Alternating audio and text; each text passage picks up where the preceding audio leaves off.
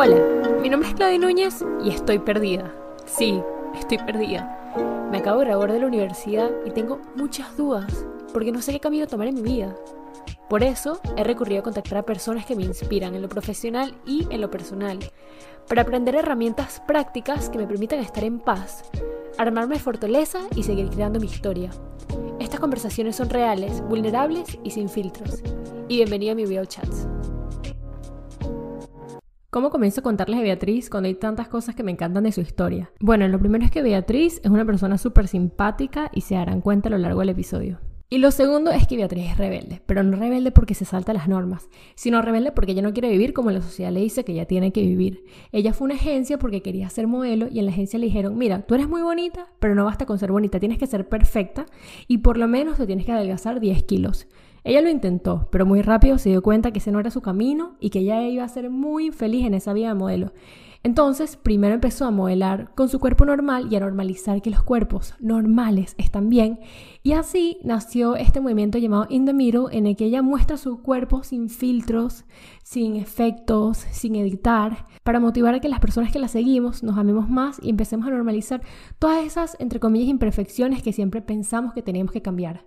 En este episodio también hablamos sobre la salud mental, los ataques de pánico, los ataques de ansiedad y la importancia de ir a un psicólogo si crees que lo necesitas. Espero que este episodio te ayude mucho a mejorar tu relación con tu cuerpo, contigo misma y amarte muchísimo más cada día. ¡Bea! Hello, bienvenida al tercer Real Chat. Em, a mí me gusta siempre comenzar estas conversaciones contando cómo conocí yo a mi invitada. Yo a ti en concreto, a ver, me acuerdo que te vi, no estoy segura por quién, pero te vi en algo de alguien en Instagram, alguien te reposteó y yo entré a tu perfil. Me acuerdo que estaba en una fiesta con unos amigos, no sé si te acuerdas, yo te escribí que estoy en una fiesta, es full tarde, de ver tu perfil y se me va a olvidar escribirte mañana, entonces te toca escribir. Este es el mensaje más random que seguro has recibido como en 40 meses. Y yo, y que tranquila, vacila.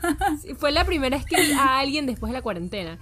Me había tomado dos vinos y yo después de dos vinos está ahí que entonces, pero me acuerdo que como que lo vi. No, y, y nada, me llamó mucho la atención porque vi que teníamos a muchas personas en común, o sea, que tenemos como gente en común en Instagram, que eras de Caracas. Yo sé que en Caracas todo el tema del peso es un temita, que, no sé, vivimos como, yo por lo menos crecí queriendo ser como, o verme perfecta. Y, y me llamó mucho la atención que alguien como tú, que tienes el mismo background que yo, entonces yo lo puedo entender, o sea, yo puedo entender lo que tú has vivido, seas como tan vulnerable en redes, seas tan abierta, te enseñes como te enseñas. Y yo dije, no, esta niña es lo máximo. O sea, qué valiente, como le decía a Nani, qué valiente también a ti.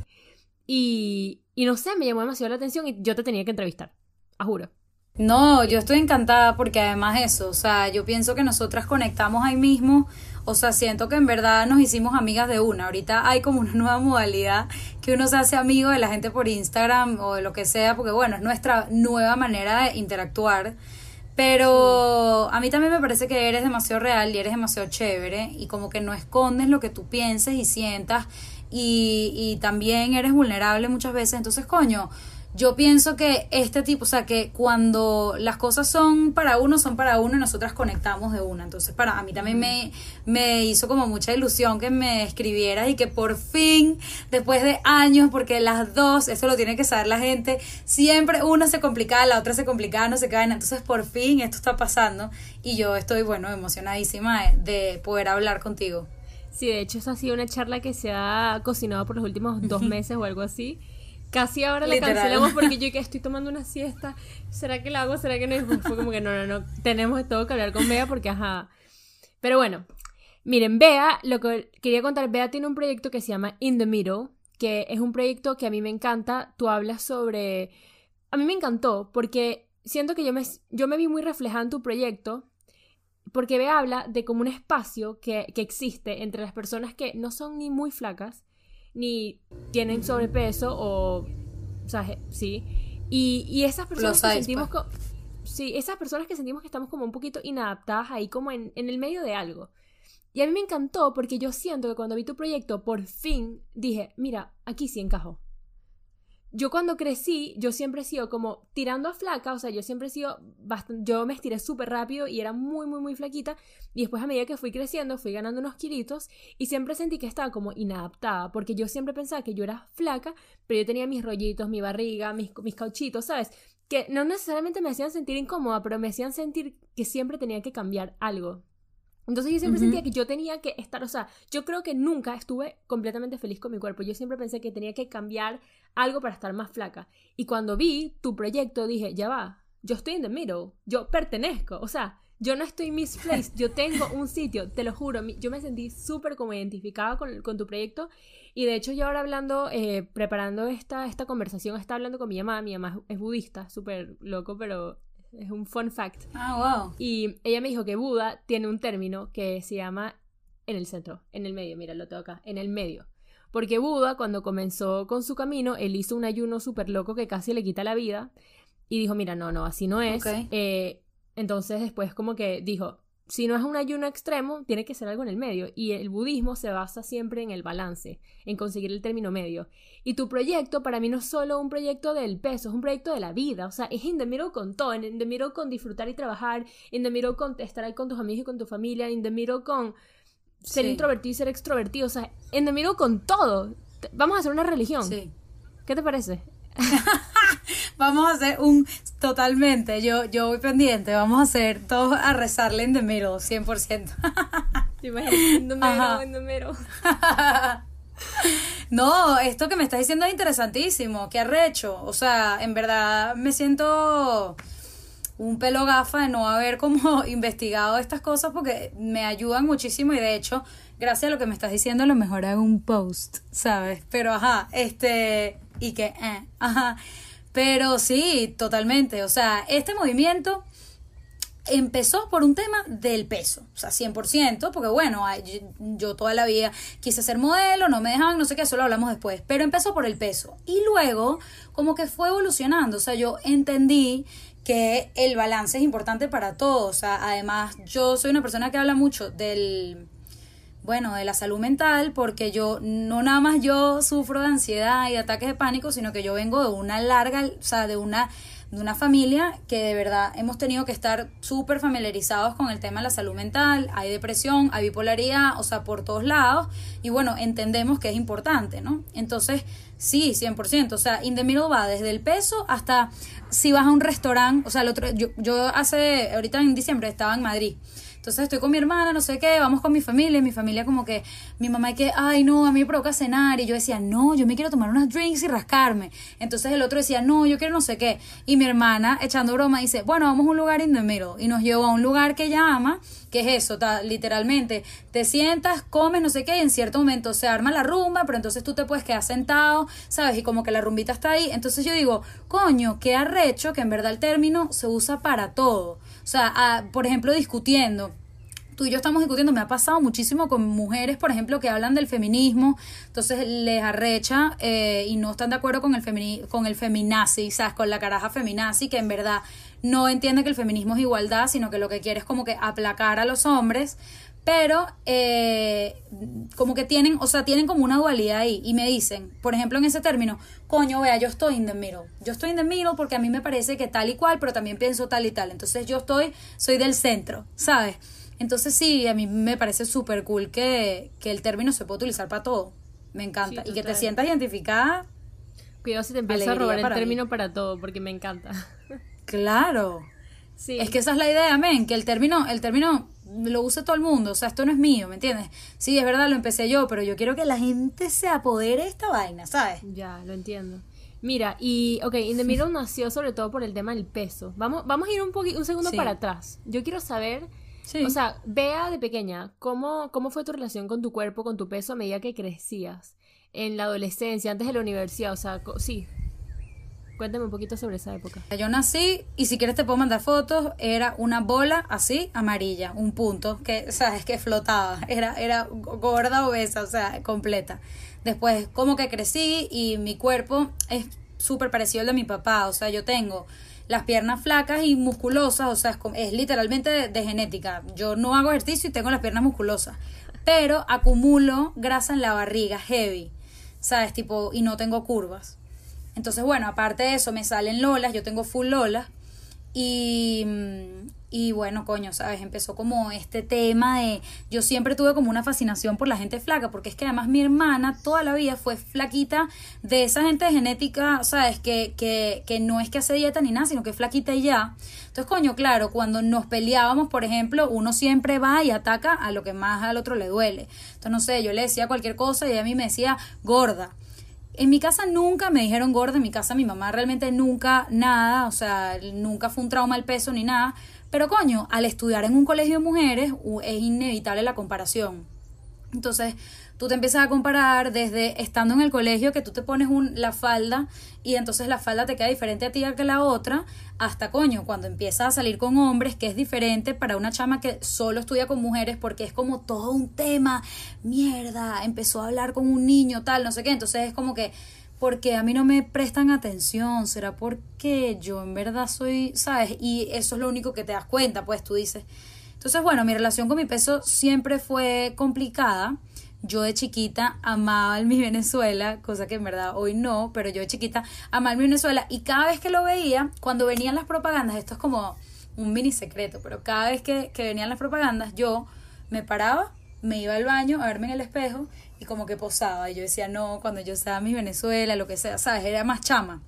Entonces, claro, o sea, a mí toda la vida me encantó y al empezar a frustrarme porque en verdad yo no veía tantos resultados y a lo mejor mm, hacía una mini dieta o hacía ejercicio, yo siempre fui una chama burda de, de, que me gusta hacer ejercicio, que bueno, caí en un tema de anorexia y de bulimia, que gracias a Dios me agarraron súper a tiempo, mis amigas se dieron cuenta que yo botaba la lonchera, o sea, qué bola botaba la lonchera entera en el colegio o, mm, o sí, como... La lonchera es la comida que te mandan al colegio. Ah, exacto, perdón. La comida que te mandan al colegio. No sé cómo se dice en España o en otros países, pero es la comida que te mandan al colegio. Exacto. Entonces yo la botaba, entonces llegaba esa lonchera vacía y mi mamá, ¿qué, qué arrecho se comió todo? ¿Qué arrecho que se comió todo? No, Beatriz botó toda esa vaina y mis amigas un día me escucharon vomitando. Entonces llamaron a mi mamá y realmente mi mamá fue mi roca ahí mismo como que unió a un team que era una nutricionista y una psicóloga que trabajaban en conjunto. Y bueno, gracias a Dios yo me recuperé súper rápido, eh, sí perdí burda de peso, o sea, tú ves mis vestidos de cuando yo tenía 15 años para las fiestas, que bueno, en Venezuela se acostumbra que cuando cumples 15 años vas a fiestas como súper elegantes y grandes. Entonces, bueno, yo mis vestidos largos eran una vaina mínima que tú veías la cintura y, y todo y tú decías, verdad, o sea, qué heavy. Y yo me veía obesa, o sea, me veía gorda de verdad.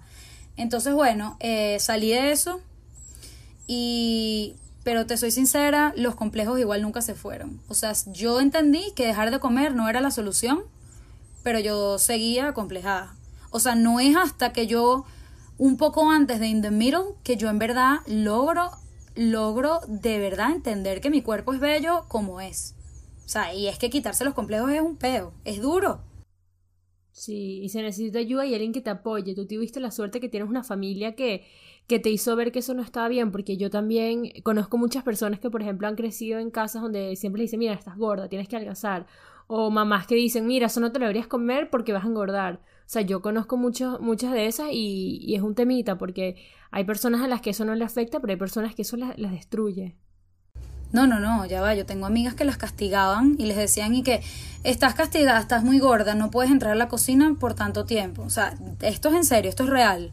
O, por ejemplo, el otro día yo estaba hablando con una señora que es amiga mía, pues, o sea, no es que, sí, es verdad, tiene cuarenta y pico años, pero es mi pana.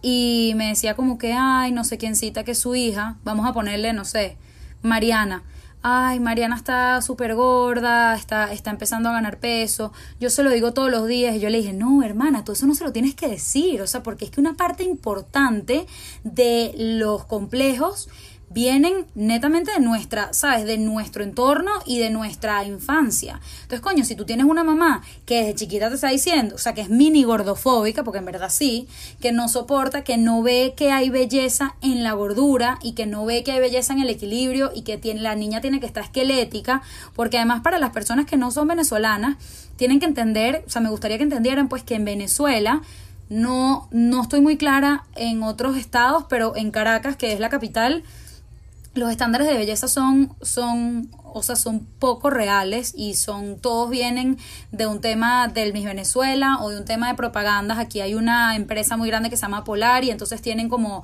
una chica polar y no sé qué, o la Catira Regional, que es otra empresa de regional, no sé qué, y entonces son las típicas catiras que están buenísimas, no sé qué, con unas lolas, un, ¿sabes? Un, un abdomen, etcétera. Entonces aquí los estereotipos son, ¿sabes? Son irreales.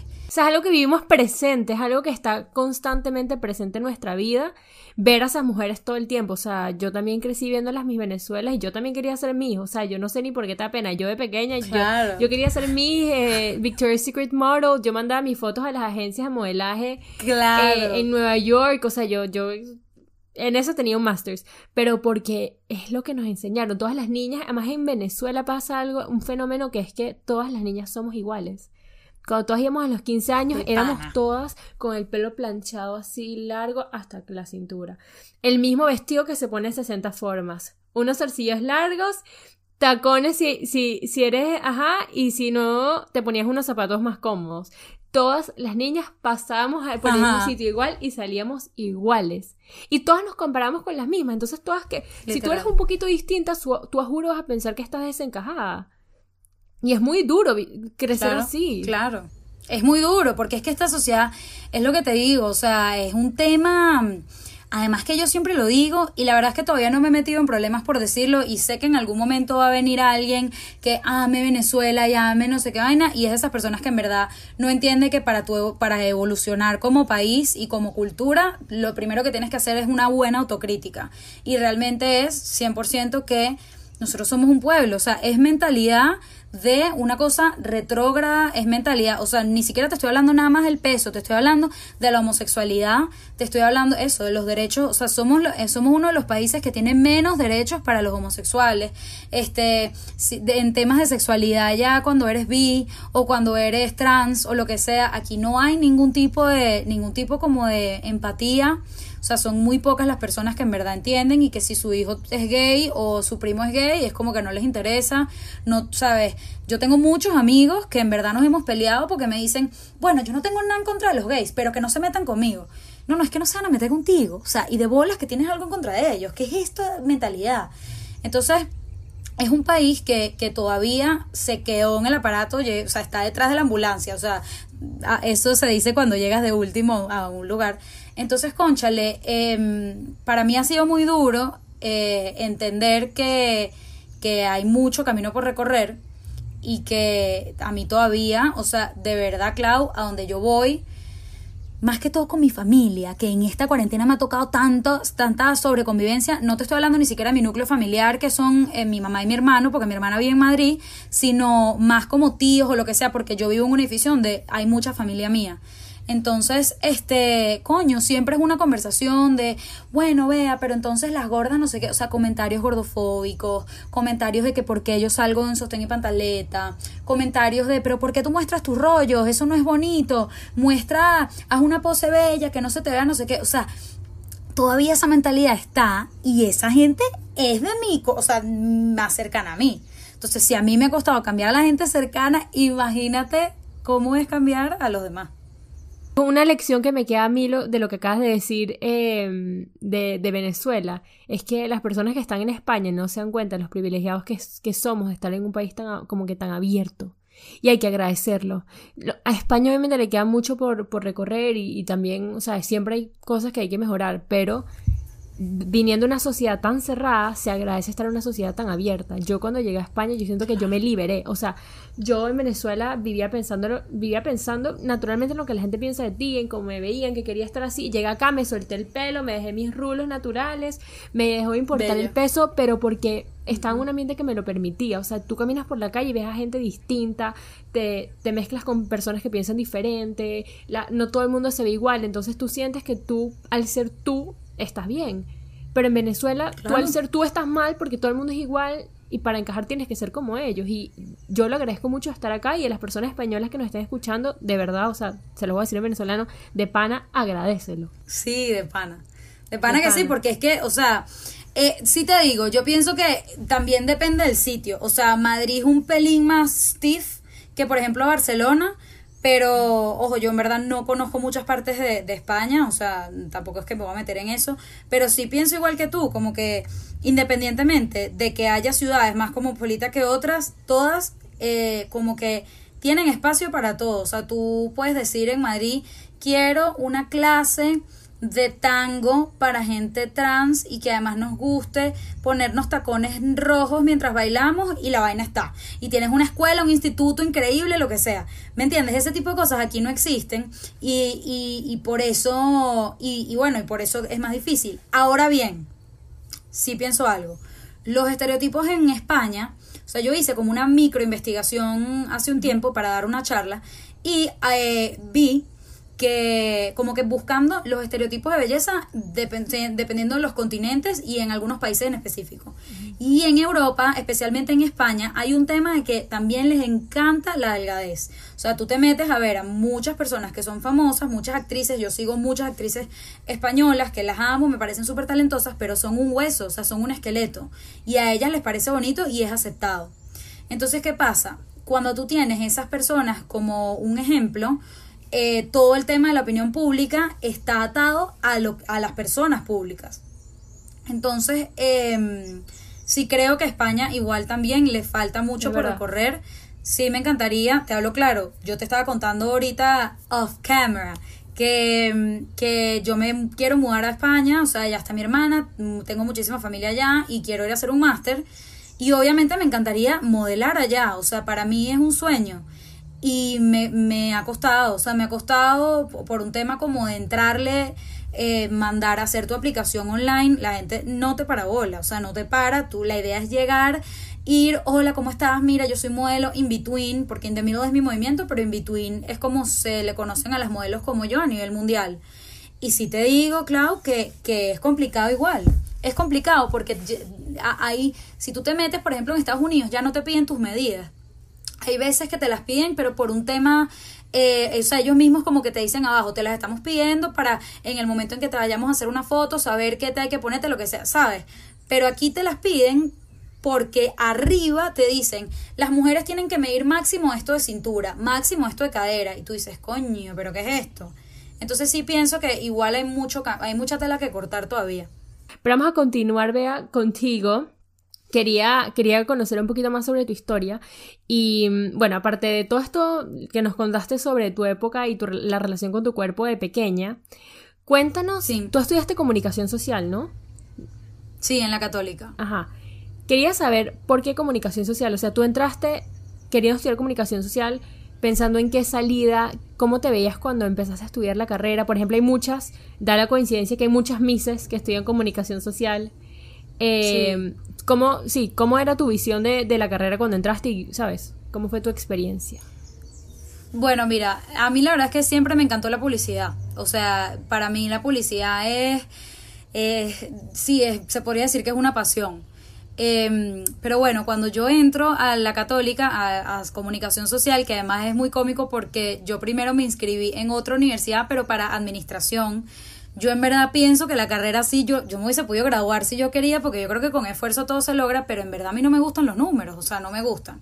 Entonces, bueno, al final, mmm, que si el día antes de que se acabara, o el mismo día, no sé, de que se acabaran las inscripciones de comunicación, mi mamá me agarró y me dijo, mira Beatriz, en verdad tú la estás cagando, esto no está bien, sabes, tú quieres comunicación en la católica, y en verdad había un tema muy importante que es que aquí en Venezuela el, el transporte público no funciona bien, es un tema, es súper inseguro y tal. Y yo en ese momento no tenía carro y para mí era un, ¿sabes? Una gran, coño, un gran estrés este, tenerme que ir a la católica, que es la universidad que a mí me quedaba más lejos porque queda súper, súper lejos. Eh, ¿sabes? Viendo, no sé, mi mamá me llevaba un día, otro día yo veía que hacía, lo que sea. Pero al final, en verdad, entendí que en algún momento iba a tener un carro o un medio de transporte o iba a tener una amiga que, ¿sabes? Que me diera el aventón, ¿sabes? La cola o lo que sea y fue como que ya me voy a meter. Entonces, eh, yo entré pensando eso, que yo, tú haces tres años de carrera normal, de básico, y luego dos años de especialización. La especialización, o sea, tú puedes elegir dos. Entonces, si tú te querías ir por publicidad, había una parte como más corporativa y una parte más de, más de mercadeo, más no sé qué. Entonces, hacías esas dos especializaciones. Cuando yo termino mi tercer año de carrera, yo me doy cuenta que en verdad yo lo que quería era ser eh, audiovisualista, o sea, ser eh, productor audiovisual y guionista. O sea, mi, mi cuestión cambió por completo. Entonces hice esas dos especializaciones, me tocó una de mis tesis, pues de mi trabajo final fue escribir una película y la otra fue dirigir un cortometraje.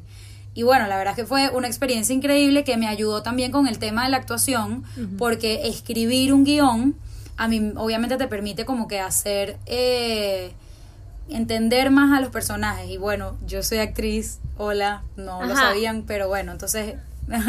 Ajá, me estás contando que cuando estudiaste comunicación, que cuando estudiabas comunicación social, después o mientras estudiabas empezaste a actuar en teatro, ¿no? Sí, yo a mí me, pasó que, que, te mandan a hacer a juro una obra de teatro en una de las materias del básico y yo quería ser productora, o sea, yo ni de vaina iba a actuar. Y la chama que era la directora me dijo, no, vea, tú vas a ser, no solo, no solo vas a actuar, vas a ser la protagonista. Y yo, no, no, no, tú estás demente, yo esto no lo voy a hacer, no lo voy a hacer. Habló con el, con el profesor y el profesor le dijo, o sea, el profesor se me acercó y me dijo, Beatriz, tú vas a ser la protagonista, si no la obra no va, ¿y qué bolas tienes tú? Y saca cero en la materia. Y yo, ¿y qué? Ok, sabes, está bien. Además era una obra complicadísima, el teatro absurdo, que yo nunca salía de escena, o sea, yo estaba postrada en una cama porque era una mujer que estaba en la clínica y entraban y entraban personas a tener conversaciones, ¿me entiendes? Entonces, coño, fue heavy. Y, pero cuando yo me bajé del escenario, Claudio, yo dije, yo tengo que, o sea, yo voy a ser actriz, pues no me interesa nada. Y empecé a averiguar acá un chamo que es amado, que además es bellísimo, que se llama Alejandro Grossman. Él, él es el San Ignacio y mi hermana como que mm, sabía quién era. Aquí en Venezuela hay como, es como un círculo de colegios que en verdad nos conocemos mucho entre todos. Y, y, yo le escribí súper stalker y que, hola, ¿qué tal Alejandro? Mi nombre es Beatriz, yo soy la hermana de Titi, mira, yo sé que tú eres actor y en verdad quería saber dónde estudiaste, no sé qué.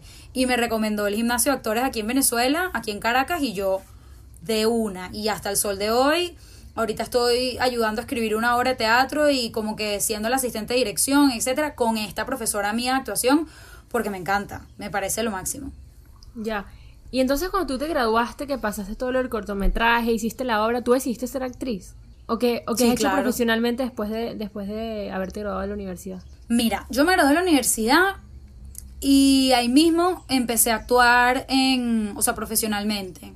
O sea, yo no me gradué de la universidad eh, y entré en una oficina o entré en una pasantía, nada que ver.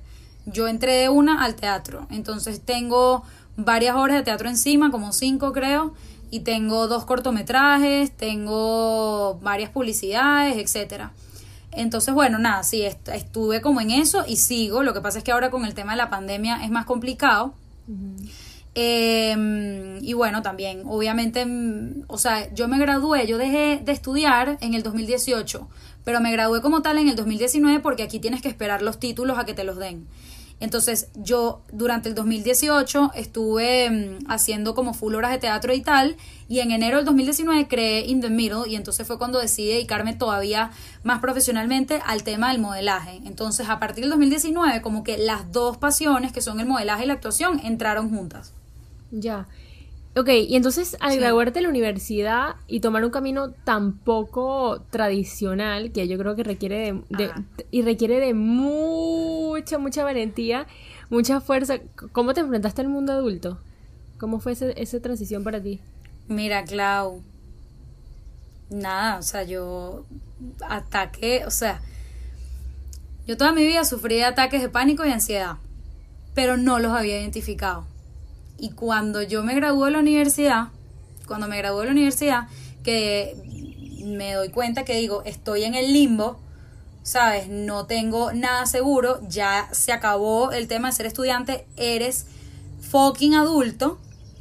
Bueno, entré en una crisis de ansiedad tan heavy que estuve cuatro días sedada en mi casa, en mi cama, ¿sabes? Obviamente eh, con, con, o sea, una psiquiatra, pues, que es mi psiquiatra actual, haciendo como todo el tema del seguimiento, mi mamá cuidándome, etcétera. Entonces, bueno, a partir, o sea, unos ataques de pánico y una, o sea, porque la, la persona que es ansiosa se le desbordan los pensamientos, o sea, se le desbordan los pensamientos obsesivos y tienes algo además que es lo que te hace como el trigger, que es lo que te que es lo que te, como que te despierta la ansiedad. Y en mi caso es el tema de la muerte. Entonces, coño, se me, o sea, yo me di cuenta que estaba pasando por esta situación, que no entendía nada y empecé a sentir, o sea, es una asfixia, una asfixia y empezó ahí todo el tema de, desbordarme los, los, pensamientos y tal. Y bueno, empecé con la medicación, empecé a entender que toda mi vida yo he sido una, una persona ansiosa, pero no lo había dado cuenta me empecé, o sea, empecé a acordarme de todos esos momentos que yo había tenido ataques de pánico, que no, no sabía qué era lo que eran. ¿sabes? Y, y ahí como que tú le das sentido a las cosas y tal, pero no, para mí incorporarme en el mundo adulto fue un tema muy importante y duro. Ya va, y vamos a detenernos un segundo en este tema de la ansiedad, porque una de las cosas que yo quiero hacer con mis redes y que creo que tú también es normalizar estos temas, porque no puede ser que temas que son tan comunes sean tan tabú. Yo el otro día, por ejemplo, puse en mi, en mi Instagram em, que tenía una cita con mi psicóloga y alguien me contestó y me escribió, tan pequeño, tan chiquito ya con problemas psicológicos, ay, ¿qué te espera? Y, y nada que ver. Se, ir a un psicólogo es querer conocerte más, es aceptarte, es entender lo que te pasa, entender tus virtudes, entender tus defectos y trabajarlos. Y hablar con un psicólogo debería ser tan, tan normal como recomendar a una amiga que se ponga un vestido verde. Porque las personas, todos tenemos problemas, todos tenemos problemas en los que estamos, en momentos en los que estamos tristes, momentos en los que estamos felices, momentos en los que estamos tristes y no los podemos controlar. Y el problema que no se hable esto y que sea un problema tabú es que entonces la gente no puede pedir ayuda porque no se sabe. Mi mamá, de hecho, yo estaba hablando con mi mamá sobre esta conversación. Mi mamá, ella tuvo depresión por muchísimos años y ella me está, mira, es que la noté toda. Ella me dijo que el primer problema es aceptarlo. Ese es el primer problema, ¿no? Ese es el tema, que la gente que no va al psicólogo está en negación. Exacto. ¿Y cómo fue tu proceso para aceptar tu situación? No, Clau, lo que pasa es que yo toda la vida fui al psicólogo porque mis papás se divorciaron. Y yo, nosotros somos tres hermanos, yo soy la hermana in the middle. Y, y a mí como que me, me, me pegó demasiado. Me pegó mucho más que los demás. Yo soy yo soy súper emocional, o sea, es la realidad. Soy una chama que, que, coño, que todo lo siente y que soy muy pasional. Y que si yo te odio, te odio y si te amo, te amo. Entonces, bueno, eh, yo empecé a ser psicólogo desde muy chiquita, nunca paré, o sea, obviamente paraba, que si, no sé, dos años y después cuando me sentía que en verdad necesitaba volver a ir y tal. Pero ya con Yoconda, que es esta psiquiatra mía, ah bueno, y fui a full psiquiatras cuando estaba en anorexia, porque además estuve obviamente medicada por un tiempo. Em, entonces, bueno, ya cuando empieza como todo este tema real de la ansiedad y tal, empiezo a ir al psiquiatra. Pero ¿qué pasa? Cuando yo hablo de este tema mío, la gente dice, ah, claro, es que esta chama o sea, como que empiezan a ver el, como que el, todo lo de atrás, como que, ah, claro, es que ella fue anoréxica, fue bulímica, es que a ella se le divorciaron los papás, es que ella lo que sea, entonces, claro, por eso es que tiene que ir a un psiquiatra. Y entonces ahí es donde uno dice, no, ya va, parte de la vida son los traumas y es una, es una tristeza muy grande, pero es la realidad.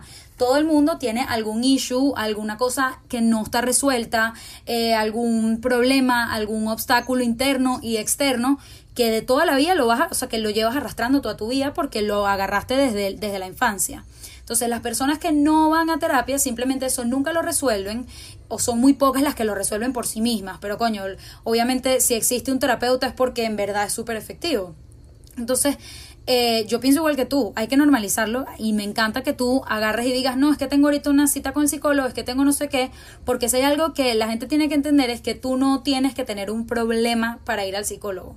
Tú siempre vas a tener algo de qué hablar y siempre te vas a dar cuenta que algo que a lo mejor no, no, nunca habías notado y es que todos tenemos, por ejemplo, patrones de conductas que no son tan positivas o simplemente no son positivas. Entonces, ese tipo de cosas, tú a lo mejor ahorita, está, si estás escuchándome y entonces tú a lo mejor ahorita tienes un súper buen trabajo, estás estable emocionalmente, estás estable económicamente, estás bien contigo mismo, pero yo estoy segura que tú te sientas en una silla de un psicólogo y empiezas a ahondar en tu vida y van a haber cosas que puedes empezar a resolver. Y de hecho este es el mejor momento, porque si tú estás estable y no tienes ningún problema que necesite 100% tu atención, te puedes enfocar entonces en como que tus problemas anteriores, en tus temas internos, en esto que te estoy conversando y entonces así poder evolucionar.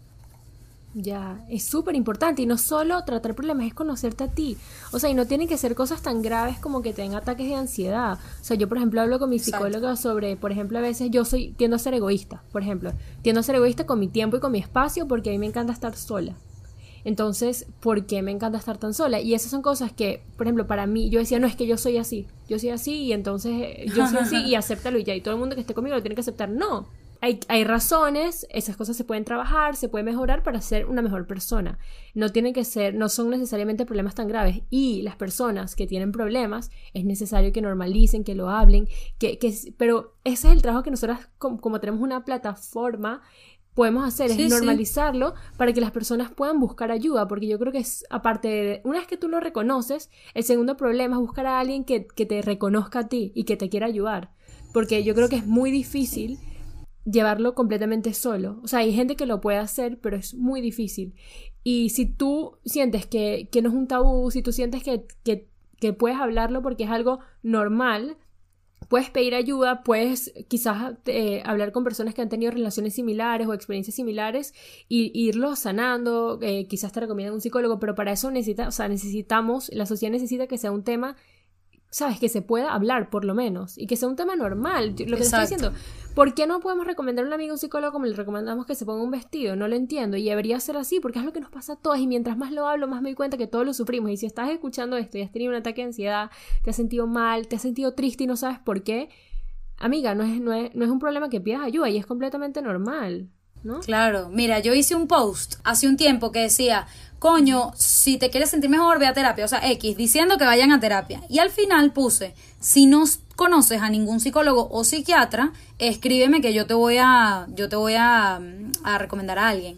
Y la cantidad de mensajes que me llegaron de personas que me estaban pidiendo eh, ese número de esa, o sea, de esas psiquiatras, etcétera, la mayoría venían acompañados de, mira, nadie sabe que yo quiero ir a terapia, pero tengo un tiempo pensándolo, o mira, no sé qué. Yo voy a ser sincera, yo tengo mejores amigos y personas a las que quiero muchísimo, que son muy pocos los que como que, que me han contado a mí tipo, mira, tú eres la única que sabe que yo voy a terapia, no sé qué, no sé qué. Y tampoco está mal que tú no lo quieras compartir, porque entiendo que sí hay un tabú y que si tú no quieres que la gente tome eso porque hay gente mala y hay gente que simplemente es bruta o analfabeta emocionalmente, que entonces dicen, esta chama de terapia, esta chama es problemática. Entonces, si tú no quieres que eso te lo agarren como un flaw, yo te lo entiendo 100%, pero no dejes de ir. Independientemente que no se lo cuentes a nadie, no dejes de ir. ¿Entiendes? O sea, yo pienso que eso es lo más importante. Y saber que al primer psicólogo que tú vayas, a lo mejor tienes un clic espectacular y a lo mejor lo odiaste. Porque es lo que yo siempre digo, un psicólogo es como un blue jean. Uno no consigue un blue jean, qué peor el blue jean, no sé qué el blue jean, y cuando consigues el blue jean que es, te lo compras en todos los colores, porque ese es el blue jean, ¿sabes? Porque sí. Entonces, cuando te consiga tu psicólogo blue jean bueno, te vas a quedar con él. Te vas a, quedar con Solo te puedes quedar con él.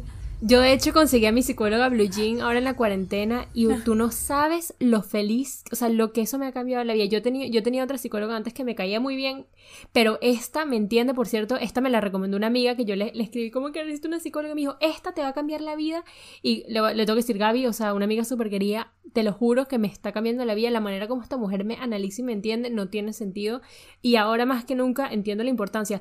Y otra cosa es que hay personas que no se pueden costear un psicólogo como regularmente porque súper problemático. Eso es verdad.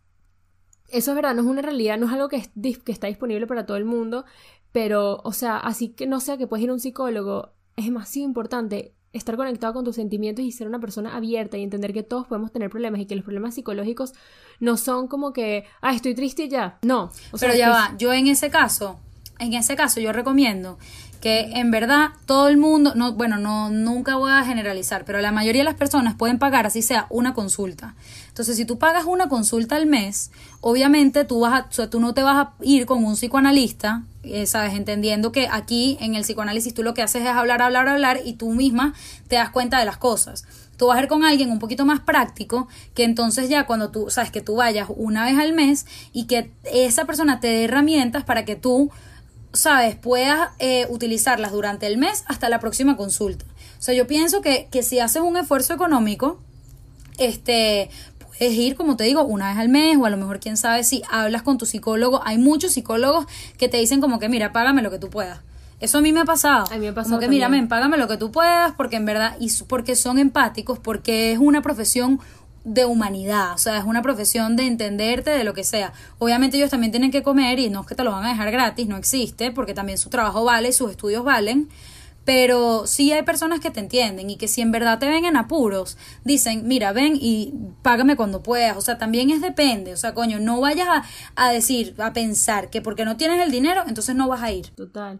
Y yo siento que los humanos tenemos las prioridades bastante como desorganizados, o sea, de repente invertimos en cosas, Ah, no, sales, te tomas unos tragos, cada trago cuesta 15 euros, bueno, por lo menos en Luxemburgo, 15 euros cada trago, te tomas tres son 30, eso ya puede ser lo que te paga, lo que te cuesta una consulta con un psicólogo. Entonces como que hay que tener las prioridades claras, no puede ser que no puedas pagar, o sea, como que reflexiona si de verdad lo necesitas y, y tú dices que no puedes, reflexiona en tus gastos, piensa cuáles son algunos innecesarios y si de verdad Exacto. piensas que la salud mental es algo es algo fundamental para ti, conchale, intenta ahí reorganizarlo y ver la manera, o sea, porque, ¿sabes? Si se puede, por lo menos una al mes no es tan complicado y es necesario si verdad sientes que estás en apuro. Sí, total. Y lo que tú dices, y cualquier cosa, si igual no quieres ir, hablar con alguien.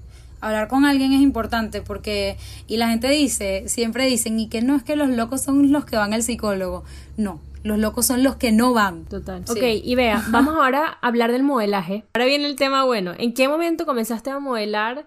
Eh, ¿Cuánto tiempo llevas modelando? Y cómo el modelaje ha ido como afectando la relación contigo misma. O sea, quiero que ahora nos cuentes sobre este tema del que hablas tanto.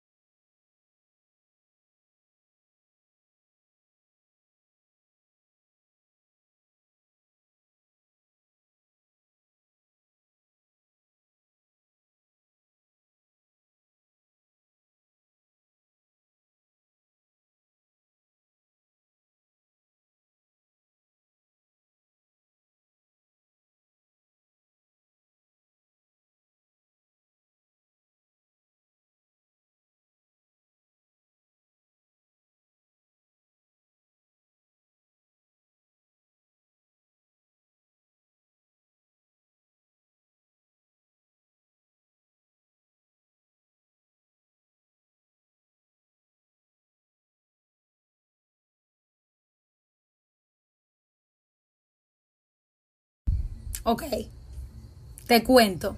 Yo empecé a modelar a amigas mías que hacían cursos de fotografía que me decían, ponte ahí que necesito, sabes, X, verte en tal cosa. Y yo me ponía mi vaina, lo que sea.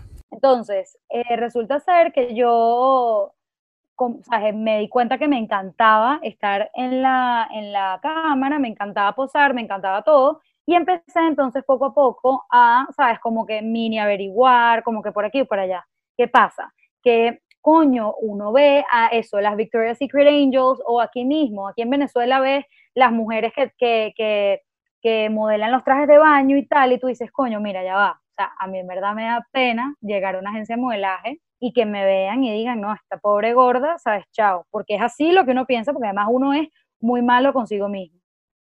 Pero bueno, eso fue algo que en verdad a mí siempre me encantó y con el tema y con el tema de, yo siempre estaba dispuesta para todo, tipo una amiga mía sacaba una marca de ropa y me decía, bueno, necesito una modelo, pero es que marica, no tengo plata, yo decía, no, no, no, yo, yo, yo lo hago sin, sin cobrar, o sea, no existe, dale. Entonces, bueno, eh, me di cuenta que en verdad era algo que yo quería hacer, quería hacer, quería hacer, y ahí me armé de valor y dije, yo voy a ir a las agencias de modelaje si me mandan a adelgazar, que obviamente va a pasar, yo adelgazo.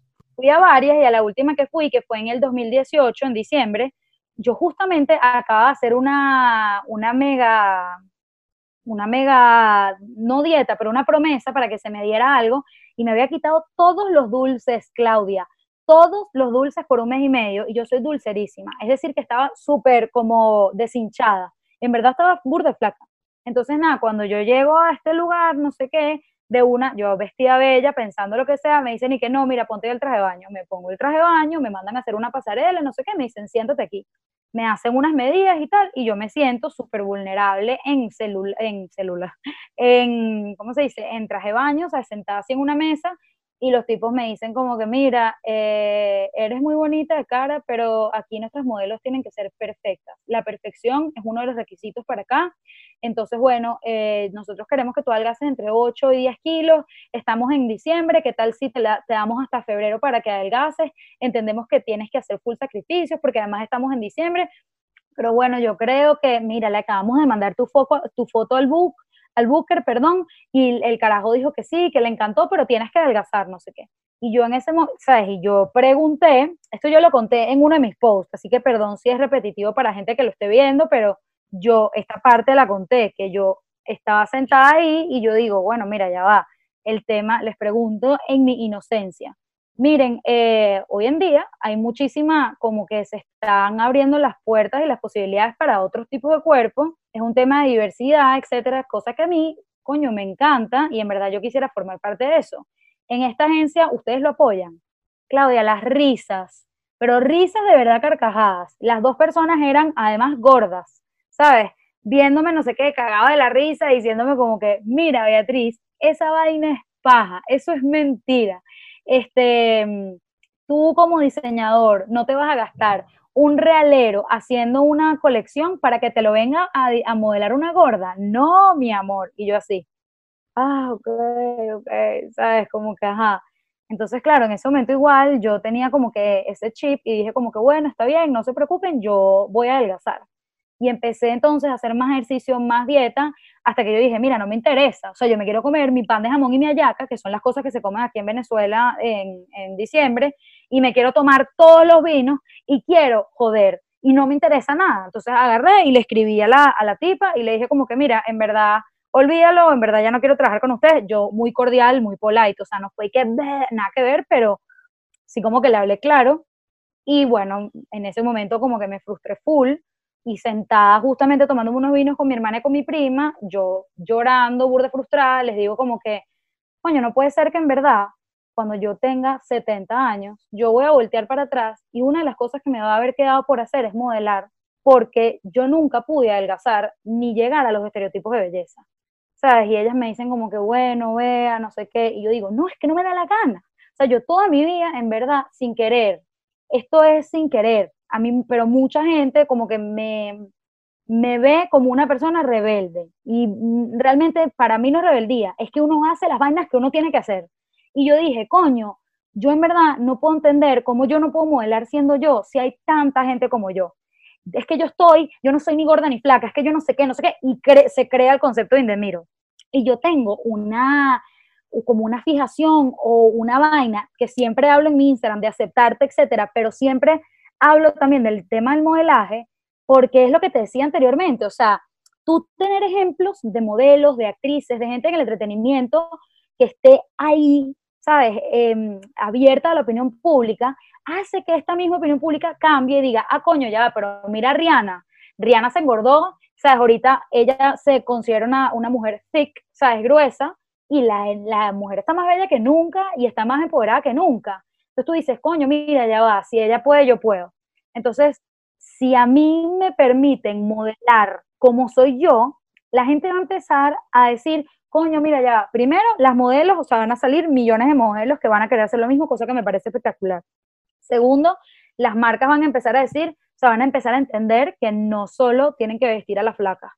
Y luego la gente se va a empezar a empoderar de su cuerpo, porque va a decir, coño, mira, ok, así de verdad me quedaría, me quedaría me quedaría el traje de baño, me siento representada. Mira, Bea tiene pancita, verga, yo también tengo pancita, ok, me voy a comprar el bikini, pero que, porque a ella en verdad se le ve de esta manera y no es tan grave.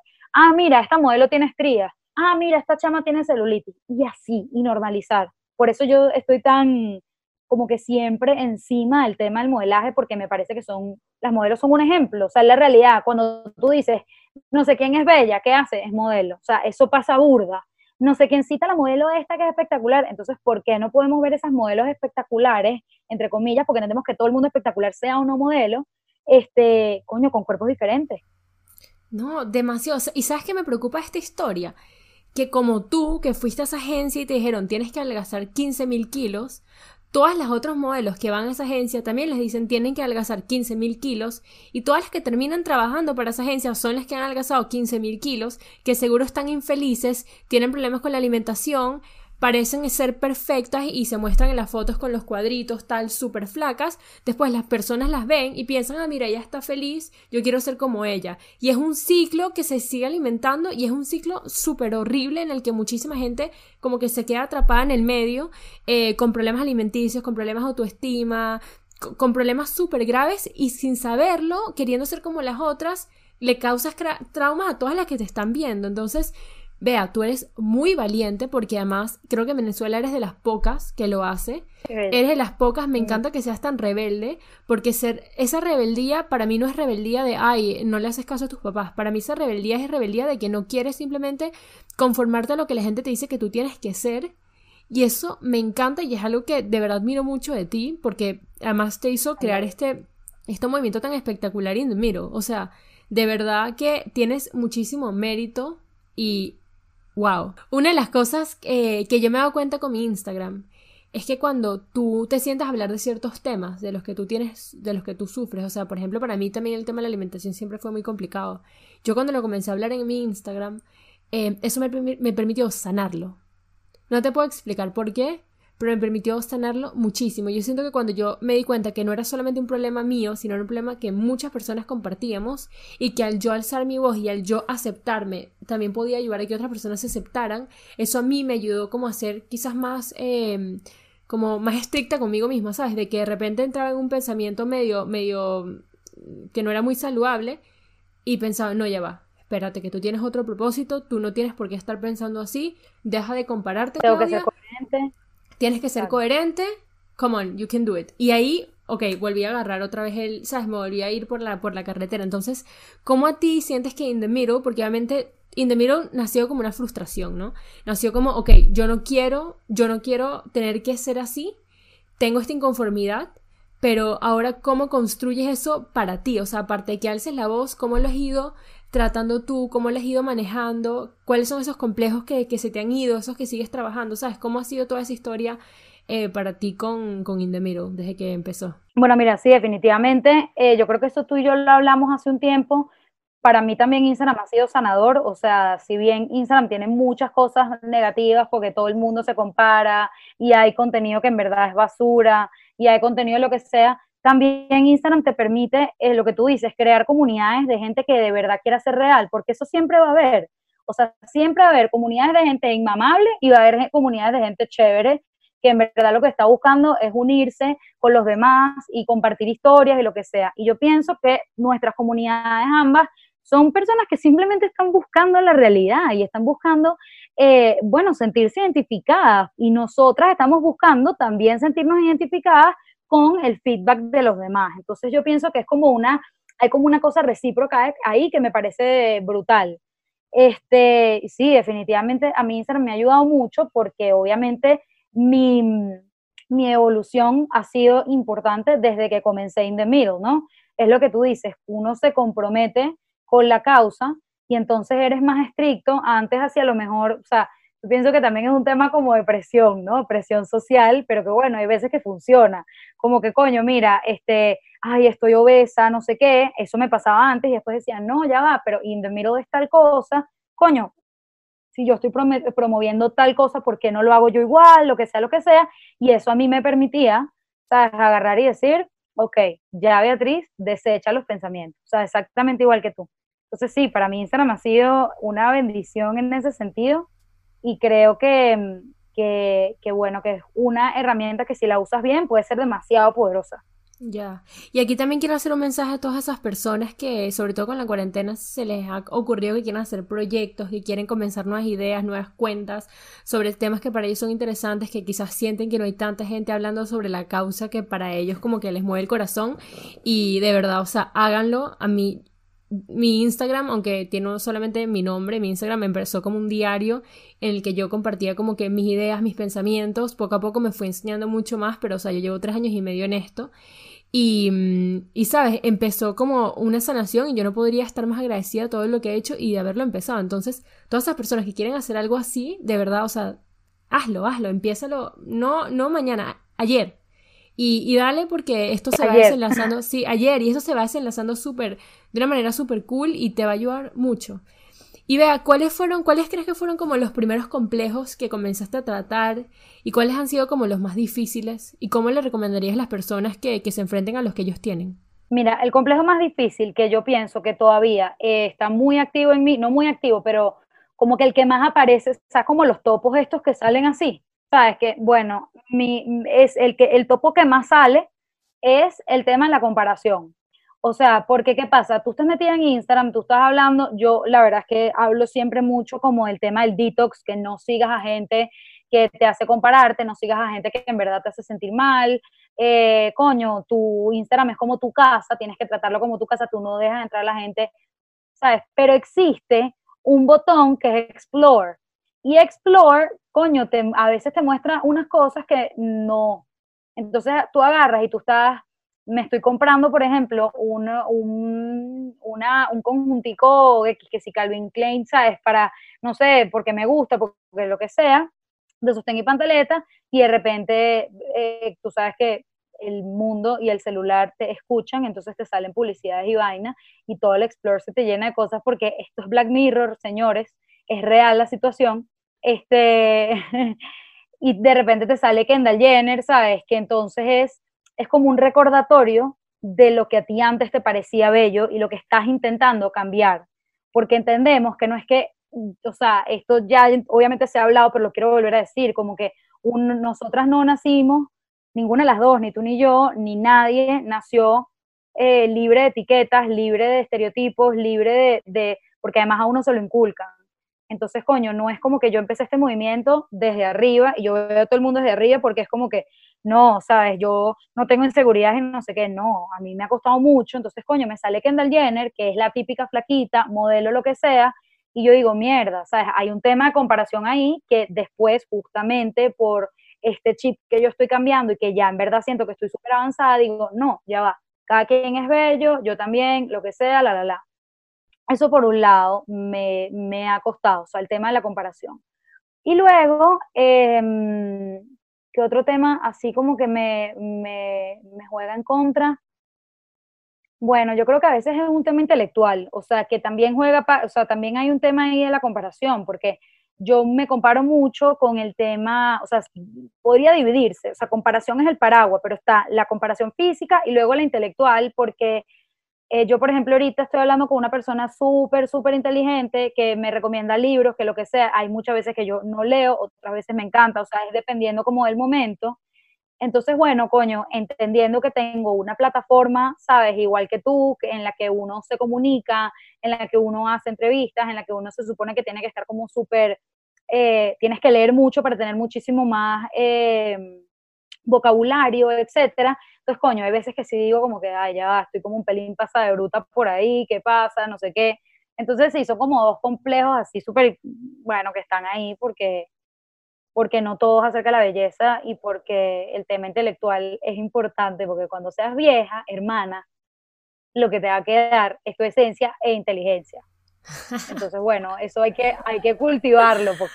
Ay, sí, tienes toda la razón. Y, y para las personas que, que quizás sienten que están en, en, el principio del camino in the middle y que quieren comenzar a tratar esos complejos como su barriguita, su... que por cierto deberíamos al final enseñar nuestras barrigas in the middle para, para normalizarlas. Eh, pero a esas personas que están en el, en el principio de su proceso, eh, ¿qué les recomendarías? ¿Qué consejos prácticos les puedes dar para comenzar a aceptar sus cuerpos in the middle y dejar de compararse? Bueno, mira, yo la, la, depuración de Instagram es importante, o sea, deja de seguir cuentas que en verdad no te ayudan ni, o sea, y que hagan que tu proceso sea más difícil. Es decir, a ti te puede encantar una cuenta de trajes de baño, buenísimo, hermana, pero si en verdad esa cuenta, además de que, o sea, te, solo, solo te parecen lindos los trajes de baño, pero las modelos no, no te representan, no entiendo por qué las sigues. Entonces, primero, la depuración es importantísima. Te vas a sentir muchísimo más aliviada después de dos semanas vas a decir, que mierda, en verdad me estoy tripeando más meterme en Instagram, me está gustando más, y es porque ya no tienes esa cantidad de contenido que, que te que dentro, o sea, que te taladra en la cabeza y tú no te estás dando cuenta. Luego es un tema del discurso interno, o sea, tú, yo antes desde que me despertaba hasta que me acostaba, tenía problemas con el tema, o sea, es como que me decía cosas, cosas chimbas, me decía, que gorda o que fea o que poco capaz, lo que sea, ni siquiera conscientemente, o sea, ya son cosas que no está tan acostumbrado, sabes que uno se lo dice, se lo dice, se lo dice y entonces ya, ya, ya eso lo tienes como metido en tu sistema. Entonces yo pienso que una de las mejores eh, cosas que tienes que hacer al principito del camino al amor propio, que entendemos que es largo y que no se acaba, sino hasta el día en que tú te mueres, o sea, es un camino que vas a avanzar mucho, luego retrocedes, luego avanzas más y luego no sé qué. O sea, es, un camino, es una montaña rusa. Qué importante eso que acabas de decir, total, porque a veces, sí, por ejemplo, incluso no tanto como, como tú ves a las personas que dices, allá debe tener una relación perfecta con su cuerpo, sino contigo misma. A veces yo siento que tengo una muy buena relación ahora y a veces cuando entro en patrones que de repente no son muy saludables, me cuesta mucho como, me, me, castigo, digo, porque, o sea, me siento muy culpable de tener esos pensamientos y no, tengo que, tenemos que aceptar todos que es un camino en el que a veces estás muy bien y a veces estás muy mal y que es un camino que va a estar constantemente evolucionando, tiene otros matices, otros colores, otras, otras vertientes y es así y hay que, hay que entender que todos tenemos un proceso que tú seguro pasas por momentos muy buenos y por momentos muy malos y es normal y que nosotros también, o sea, cada uno también pasa por momentos así. O sea, no es como que llegas a un lugar perfecto y te quedas ahí porque lo único constante en la vida es el cambio. Claro, exactamente. Entonces, eso es bellísimo lo que acabas de decir y exacto. Entonces, claro, si tú empiezas a cambiar ese, ese discurso interno y empiezas a decir como, coño, te despiertas, yo no te estoy diciendo que tú al, el primer día que tú decidiste empezar a amarte, te vas a despertar y vas a decir, ah, qué bien me siento, soy la más bella. No, eso no va a pasar. Pero lo que puedes hacer al principio es frenar. Te despiertas y tienes, coño, qué fea. No, frénalo. Entonces, primero es frenarlo y luego reemplazar eso, eso que está frenando por cosas positivas. Entonces, el discurso interno va cambiando, va cambiando cómo te ves, cómo te sientes y comienzas a experimentar. Un día tómate una foto, eso yo lo hice en un reto de Instagram, tómate una foto, si tú quieres desnuda o en sostén y pantaleta o en traje de baño, en un espejo. No es para que se la mandes a nadie, es para que te veas. Y el primer día vas a decir, verga, qué horrible soy, porque eso pasa, a mí me pasó.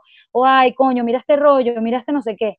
Pero vas a seguir, vas a seguir, vas a seguir, y ya la foto número 10 vas a decir, coño, mira, ya va, pero mira que, mira que bella esta pose que estoy haciendo. Coño, mira, ya va, pero este rollito en verdad no se ve tan mal sigue también muchas cuentas de amor propio, no te abrumes, porque que ladilla también ver todo el día, toda hora, ámate, ámate, ámate, no sé qué, no, pero sigue cuentas que en verdad te enriquezcan, o sea, cuentas de personas reales que tú digas, hay gente que no dice ámate, simplemente pone fotos con su cuerpo normal y sirven de ejemplo, sin la necesidad de un speech. Y eso también es importante. Vea, y sabes que también me parece importante, me parece importante que empieces a, a verte, una de las cosas que pasa cuando tú estás inconforme con tu cuerpo es que no te ves. Yo, por ejemplo, cuando me sentía gorda, yo no me veía en el espejo. Podían pasar cuatro meses en los que yo no me veía. Y una de las cosas que yo hice para empezar a amarme más fue enfrentarme con la realidad de lo que soy yo. Entonces, me veía los cauchitos y me los toco y digo, mira, esto es normal, esto soy yo, eh, los veo y no me siento incómoda, no siento vergüenza, no siento culpa, simplemente es mi cuerpo, y listo, y lo acepto, y mientras más lo veía, más lo normalizaba. ¿Y sabes qué me pasó? Yo entonces, cuando lo empecé a normalizar y me empecé a conocer mucho mejor, me dejé de comparar con otras personas flacas y me empecé a comparar conmigo misma. Entonces, yo me veía a mí y yo decía, o sea, yo, yo sé en los momentos que, por ejemplo, a mí no me gusta engordar mucho simplemente por un tema que la ropa no me cabe. Y eso me molesta. Porque no quiero, o sea, me molesta que mis pantalones que me encantan no me quepan. Pero yo sé que yo puedo, yo puedo engordar 6 7 kilos y los pantalones me siguen cabiendo perfecto. Y puede haber un momento en los que estoy en invierno, en los que estoy en invierno y hace frío y me ha fastidio hacer ejercicio y engordo y no me importa porque yo conozco mi cuerpo y me, o sea, me, siento bien. Hay momentos en los que estoy más flaca y también me siento bien, pero el punto es que yo me empecé a comparar conmigo misma. Y cuando empecé a comparar conmigo misma, empecé a sentir mucho mejor porque ya no está intentando ser alguien quien soy yo, sino me siento cómoda conmigo, conmigo. Y es como, es una comparación que, que yo siento que es muchísimo, o sea, súper saludable cuando, cuando ya estás en un, en un buen punto. No, no, pero es que esto que me estás diciendo de tócate y tócate los rollos me parece la cosa más bella que hay. Claro que sí. La verdad es que nunca lo, nunca lo había pensado y me parece espectacular y me parece que es algo que hay que hacer 100%. Es más, lo voy a hacer yo cuando me sienta mal. Coño, ver el rollo y decir, ya va, pero ya va. Hay un escrito que yo conseguí hacer burda de tiempo, que era como que dándole las gracias a cada parte del cuerpo, tipo, gracias pies por acompañarme siempre. Gracias barriga eh, gracias pies por llevarme a los sitios, o sea, a todos los sitios por los que he pasado. Gracias barriguita por calarte todas las mariposas y todos los nervios que he sentido y que nunca me has defraudado. Gracias piernas y así, y es la realidad. Entonces, si tú vas viendo cada parte de tu cuerpo, lo valiosa que es, porque entonces después te metes en Instagram, ves una chama eh, y entonces dices, ay, qué valiente, mírala, no tiene ni una pierna. Ok, entonces da las gracias, mira tus piernas y di, ok, bueno, ¿sabes qué? Sí, es verdad, son más gorditas que las de no sé quién, pero son piernas al fin y las amo.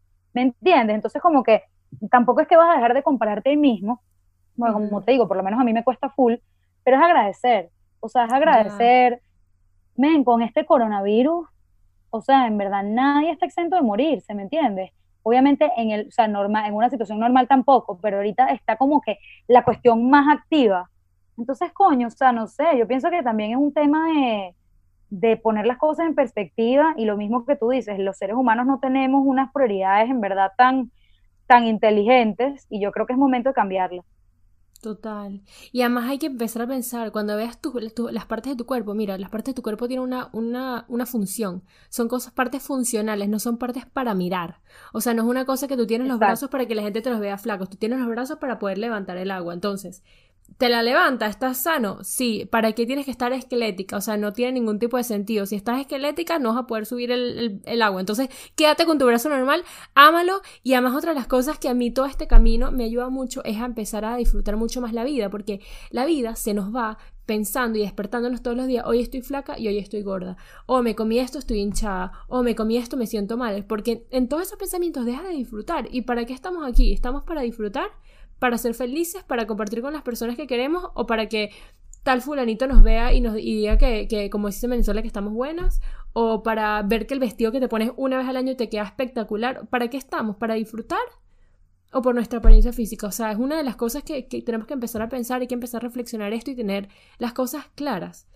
Vea, te quiero preguntar sobre Indemiro, ¿qué proyectos tienes en el futuro? ¿Cómo ves este movimiento crecer? ¿Cómo, cómo, sabes que una cosa que se llama... Em, ¿cómo se llama? Cuando... Mm, ajá, sí, cuando empiezas, ¿cómo te, cuando empiezas a visualizar las cosas que quieres lograr, yo por ejemplo hago mucho eso, yo visualizo las cosas exactas como las quiero, digo, yo quiero tener, ponte esta casa exactamente así, con esta piscina, con la cocina así exacta para yo poder hacer mis videos, o sea, esto es lo que yo quiero y me lo imagino y la visualizo y siento que eso hace, o sea, me ayuda a, a hacer que las cosas sean realidad.